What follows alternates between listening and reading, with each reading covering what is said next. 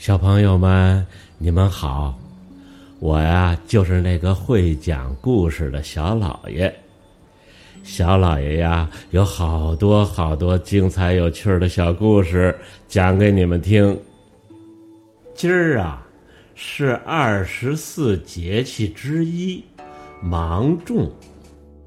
这芒种，顾名思义，就是有芒的作物成熟。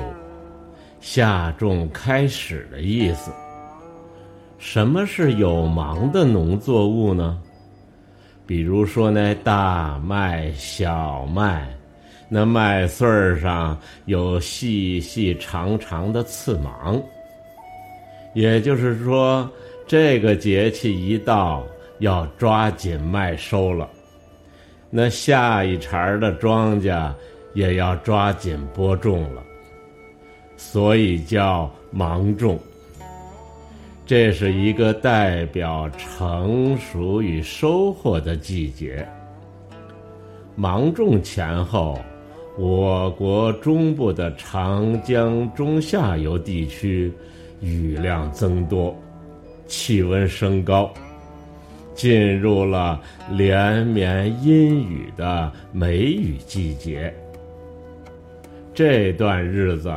空气非常潮湿，天气闷热，各种器具和衣物容易发霉，所以称梅雨季节。还有啊，这蚊虫也开始滋生，再加上潮湿，易患传染疾病。要注意环境卫生和个人卫生。根据气候的特点，这一时期要注意以下几个方面：一是啊，保持心情愉快，忌恼怒忧郁，使气机宣畅，通泄自如；二是。顺应昼长夜短的季节特点，注意休息，保证睡眠。中午啊，最好能打个盹儿，小睡一会儿，以解除疲劳，利于健康。三是啊，避免太阳直射，以免中暑，也不要贪图凉快，冒着汗吹风。那衣物要勤洗勤换，最好汗不见湿。那汗湿了衣服在身上沤着穿，既不舒服又易生病。四是啊，注意饮食，多吃瓜果蔬菜，少吃大寒太凉的食物。其实这芒种啊。就是忙种忙种，连忙带种。不但忙着收，忙着种，可以说呀，样样事情都很忙。只是这全国不同的地域，忙着干的活儿有所差别而已。而且这习俗也不尽同。以前一到芒种之日，民间有祭祀花神的仪式，表达对花神的感激之情，盼望来年再次相会。此习俗现如今已经看不到了。不过，著名的小说家曹雪芹的《红楼梦》第二十七回有详细的描写。说是芒种之日，闺中更兴这样的习俗。那芒种一过，便是夏日了，有些花儿要欲谢了，花神退位，需要践行。闺中女子一大早就打扮的漂漂亮亮的，还有啊，用那。